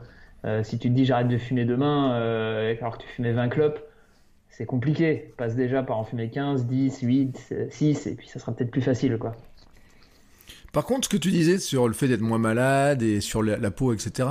Alors ma femme fait des études de naturopathie, donc euh, je peux pas te mmh. dire le, contraire, mais en fait, ce qu'on, euh, des fois, elle me sort des trucs et puis on regarde ce qu'on mange et puis euh, notamment le gluten, le lait, tu vois, certains trucs, tu te dis. Ouais.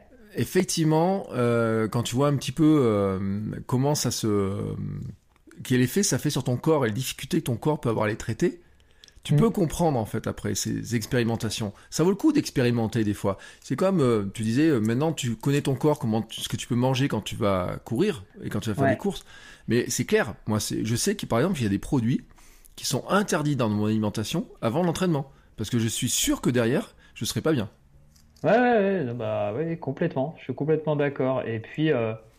Et puis t'apprends plein de trucs. Enfin, tu vois, moi avant je pensais déjà que je mangeais, je pense que je mangeais pas trop mal, mais finalement, euh, bah, tu vois, euh, du pain, j'en mangeais beaucoup, du pain normal, parce que le bon pain, c'est bon, mais euh, le pain blanc, bah, je dis pas qu'il faut pas en manger, mais quand tu apprends qu'une baguette de, pain, ça équivaut à 25 carrés de sucre, ouais, tu, tu, te poses des questions, tu vois, tu te dis, ah merde, ah ouais, je pensais que parce qu'on est français et qu'on adore le pain, bah, c'est ces choses-là. Après, tu vois, moi aussi, mes conseils, mes astuces, c'est peut-être de remplacer des choses par d'autres.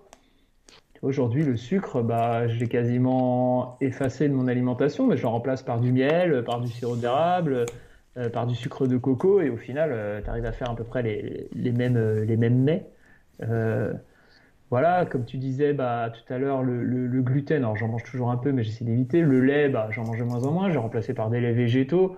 Alors, au début, il faut peut-être s'habituer au goût, mais dans certaines recettes, on on voit pas la différence, quoi. Donc, donc c'est tester ce genre de choses, quoi, essayer petit à petit de trouver euh, ce qui te convient le mieux.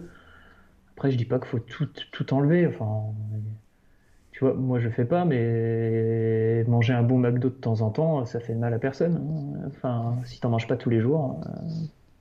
Euh, mm. Voilà. Je suis d'accord avec toi. Euh, tiens, alors il y a un truc sur lequel on n'a pas dit, mais je vois ta casquette là parce qu'on on se parle en visio.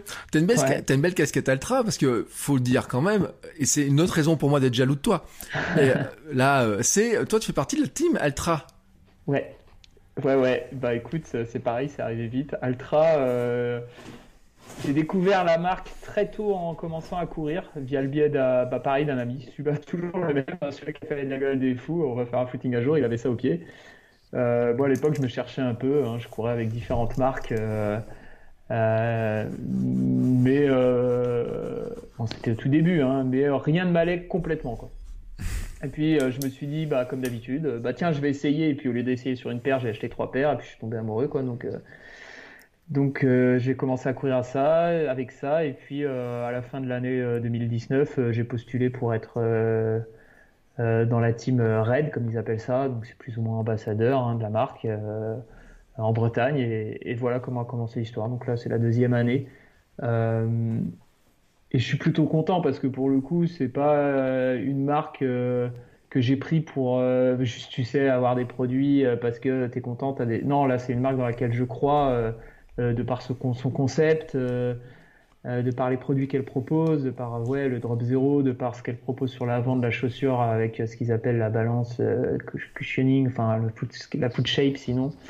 Voilà, et, et aujourd'hui, ouais, je cours qu'avec ça et je suis, j'ai pas envie de changer en fait. J'ai vraiment pas envie de changer, même s'il y a des gens qui me disent tu devrais tester telle ou telle marque, celle-là elle est très bien, et puis peut-être que courir en drop zéro tout le temps c'est pas très bon. Bah moi je pense l'inverse, euh, voilà, et je, je, suis très content de entre guillemets les représenter. Ouais. Euh, là, tu vois, où, euh, où il y a une, une, question qui se posait, et je me suis posé la question il y a pas très longtemps, et où moi je vais remettre un peu de drop de temps en temps en alternance, tu vois, dans mes, dans mes chaussures. Ouais. Et où je m'étais fait la remarque, et où j'ai eu la question, c'est que dans les descentes, tu sais, tu te parlais tout à l'heure que dans les descentes, euh, après le, ton trail, euh, t'avais l'échappée belle, t'as eu des jambes très dures, etc. Ouais. Euh, moi, j'ai tendance à penser quand même que le drop zéro euh, renforce, tu vois, ces casses, euh, cette casse en descente. Ouais, c'est possible. Bah, ton pied à plat, forcément, mais je pense que sur l'ensemble d'une course, enfin moi, je sais que ça, j'ai vu des, des changements bénéfiques chez moi. Ouais. Alors, au tout début, je me suis fait quand même une blessure au tendon d'Achille, mais je pense qu'elle était normale parce que moi, j'ai pas respecté la transition et et, euh, et euh, bah, c'est là que j'ai compris que le drop zéro, euh, voilà, forcément, ça tirait sur tes mollets, surtout quand tu étais habitué et que tu connaissais pas ce qu'était le drop à l'époque. Je connaissais pas ce que c'était et j'alternais entre du 4, du 8 euh, sans savoir qu'il y avait du drop sur les chaussures. Donc tu passes au zéro et tu fais une course à fond, bah, le lendemain, ça, ça, ça, ça me faisait mal. Mais par contre, ce que j'ai repéré de très bénéfique, c'est que depuis, eh ben, je fais par exemple dans ma foulée, je fais moins de, longues, de longues, de longs pas, enfin de longues foulées. Et par contre, j'ai vachement augmenté ma cadence, ce qui fait que j'économise beaucoup plus. euh, j'ai une économie de course qui est, largement supérieure à avant. Et pour autant, je vais pas moins vite, je vais même sûrement plus vite.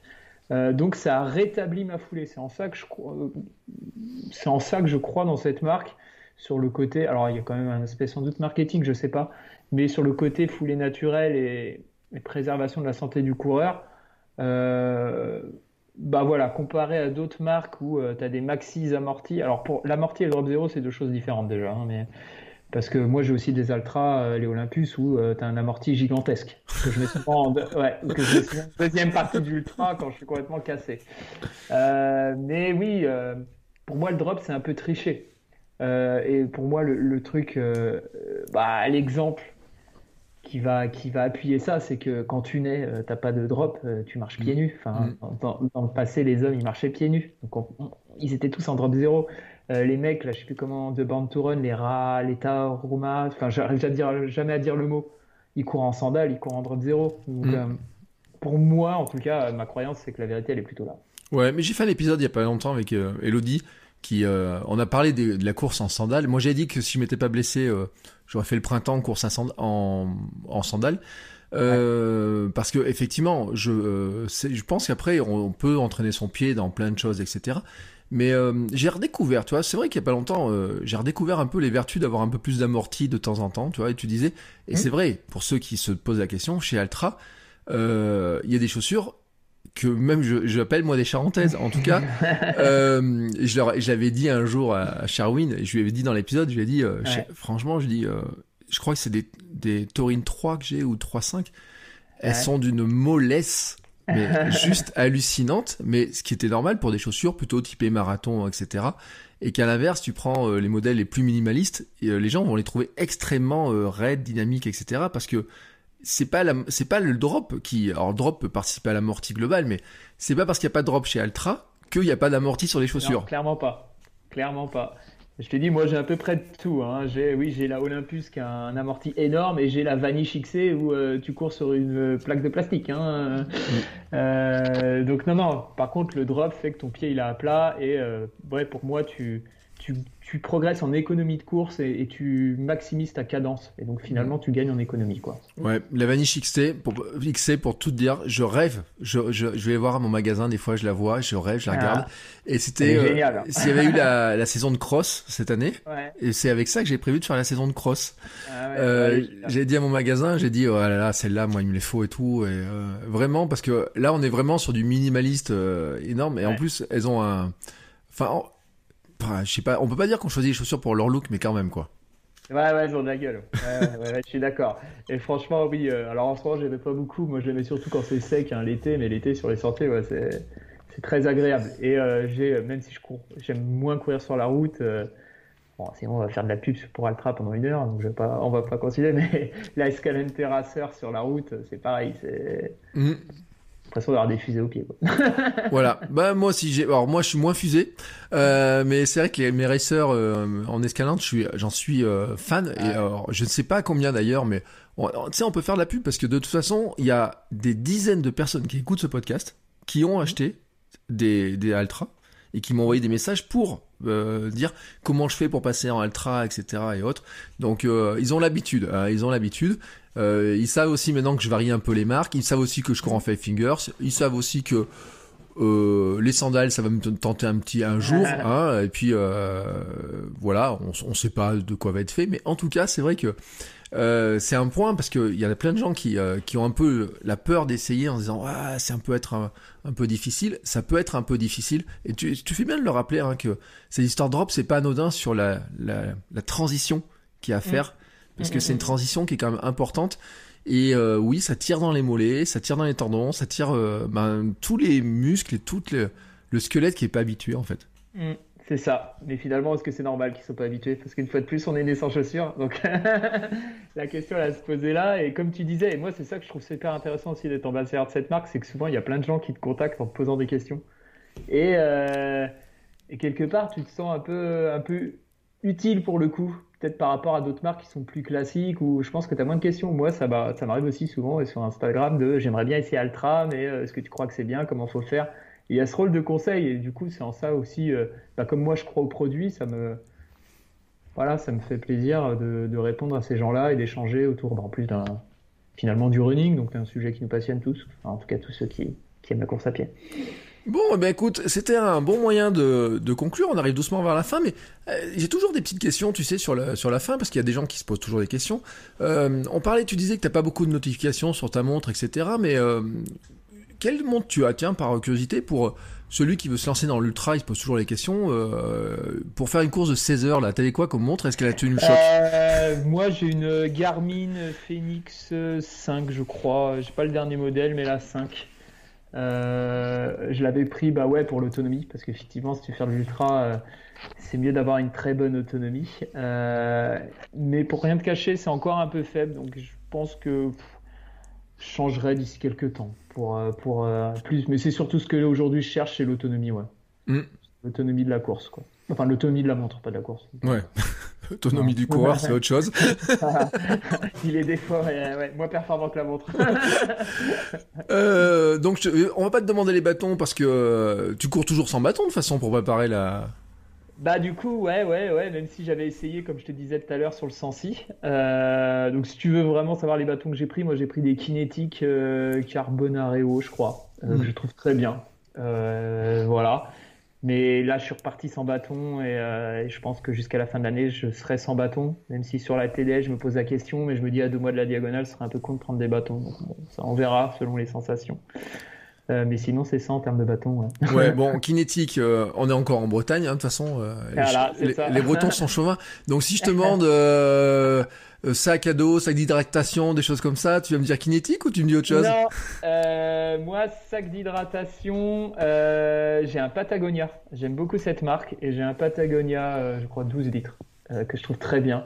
Je saurais plus te dire le modèle exact, mais, mais voilà. Moi, j'ai un sac Patagonia. Euh, Qu'est-ce qu'il y a? Attends, euh, marque de vêtements préférée pour courir? Pareil, Patagonia. Même si, euh, bah, du coup, j'ai aussi les équipements forcément Altra en tant qu'ambassadeur Altra et je suis aussi ambassadeur d'une marque qui s'appelle Circle Sportswear qui s'est lancée l'année dernière et qui crée ses vêtements à partir de, de déchets, donc du recyclage. Donc voilà. Donc je peux porter aussi cet équipement-là qui est pas mal aussi, qui est plutôt pas mal. Je connais, enfin, je connais, je crois avoir vu passer le nom comme ça, mais j'ai pas plus euh, vu ce que c'était. Euh, je mettrai un petit lien, tiens, pour que, pour aller voir, pour que les gens soient curieux de, de voir un petit peu quoi, à quoi ça ressemble. Euh, eh ben écoute, euh, on a fait un bon petit tour. Je te remercie beaucoup en tout cas pour euh, cette discussion qui était fort sympathique. Je te le dis, moi quand je regarde, puis j'a- j'adore quand sur Instagram quand tu faisais tes mix entre photos, dessins dessus et tout, là, ton, ton défi. Euh, donc j'ai perdu le nom, euh, lettering pendant un mois là. Euh, non, Ouais. 90 jours c'était. C'était 100 jours. 100 Euh, jours. le ouais, le but c'était. alors c'est un, une ancienne, enfin une ancienne, une connaissance, euh, Francis Chouquet qui est typographe qui avait lancé ça. Il fallait faire une typo pendant 100 jours. Et autant te dire que c'est sans doute aussi dur qu'un ultra. Au début, j'étais tout excité, je trouve des idées tous les jours. Au bout de ouais, 80 jours, ça devient un peu dur. Voilà. Mais c'était très chouette. Euh, Je mettrai le lien vers ton compte Instagram, bien sûr. Tu vas nous rappeler ton compte Instagram parce que euh, Alors, mon compte Instagram, c'est Flow Why Not, comme, comme mon site, F-L-O-W-H-Y-N-O-T. Voilà, où on peut voir ton talent, parce que euh, je leur dis, hein, euh, le podcast pour la nutrition, Stock a fait la, la petite cover et euh, c'est super chouette, mais euh, t'as plein plein de trucs et tout. moi, je trouve vraiment super chouette. Et c'est pour ça que je te dis, tu vois, que je suis, moi qui longtemps cru que j'avais pas dessiné, donc je me suis jamais entraîné à dessiner, etc. Et mais à cause de vous deux là, à cause de toi et Francis que je connais depuis longtemps, Francis, parce que à l'époque WordPress, où il avait un, un, blog sur WordPress, je me suis remis à ça, j'ai ressorti son bouquin sur le lettering, etc. Bon là, j'étais un peu perturbé ces derniers temps, donc j'en ai, j'en ai moins fait, mais j'ai un peu progressé quand même. Hein, mais, euh... Ah, mais ça vient. Hein. Si je te montrais mes premiers, euh... c'était pas génial. mais en tout cas, j'étais très content de t'en recevoir parce que euh, courir et créer, euh, tu sais, c'est le nom de ma boutique aussi, euh, Running Crate, que j'avais lancé comme ça, parce que je trouve que mélanger les deux, en fait, pour moi, c'est pour moi, c'est mon équilibre de vie. Et, euh, et toi, en plus avec tes enfants, j'ai vu aussi ton rythme, etc. Je trouvais que c'était extrêmement sympa d'en parler avec toi. Et je te remercie beaucoup pour le temps que tu as passé avec nous et ton grand sourire euh, pour parler de tous ces sujets-là. J'espère, je croise les doigts pour que toutes tes courses, tes objectifs, bah, tu puisses t'aligner et que tout se passe bien. Bah écoute, on verra, on verra. Mais bon, l'essentiel déjà, c'est de continuer à courir pour le plaisir et puis et puis aussi de, réussir euh, le côté pro et tout. Enfin, finalement, euh, les courses, euh, c'est un bonus. Donc j'espère qu'elles se tiendront, mais ça reste qu'un bonus. Et ben voilà, et ben c'est un très beau mot de conclusion. Je te remercie beaucoup en tout cas. nous on se retrouve bah, la semaine prochaine pour un nouvel épisode. Je vous dis pas l'invité, ça sera la surprise. Et je vous dis donc à la semaine prochaine et courez bien. Ciao ciao. Merci, au revoir. Bon, c'est encore moi. J'ai un dernier petit mot à vous dire avant de vous laisser écouter un autre épisode de podcast. Si vous avez apprécié cet épisode, je vous invite à vous abonner, bien entendu, au podcast. Vous pouvez le faire sur Spotify, Apple Podcast et tous les lecteurs de podcast. Mais aussi, si vous le voulez, à laisser une petite note 5 étoiles sur Apple Podcast. Vous savez que ça aidera le podcast à se faire découvrir et à permettre à plein de gens de découvrir aussi les vertus du mouvement. Allez, ce coup-là, je vous laisse et je vous souhaite à tous une très belle journée. Mom deserves the best, and there's no better place to shop for Mother's Day than Whole Foods Market. They're your destination for unbeatable savings, from premium gifts to show-stopping flowers and irresistible desserts. Start by saving 33% with Prime on all body care and candles. Then get a 15-stem bunch of tulips for just $9.99 each with Prime. Round out Mom's menu with festive rosé, irresistible berry chantilly cake, and more special treats. Come celebrate Mother's Day at Whole Foods Market.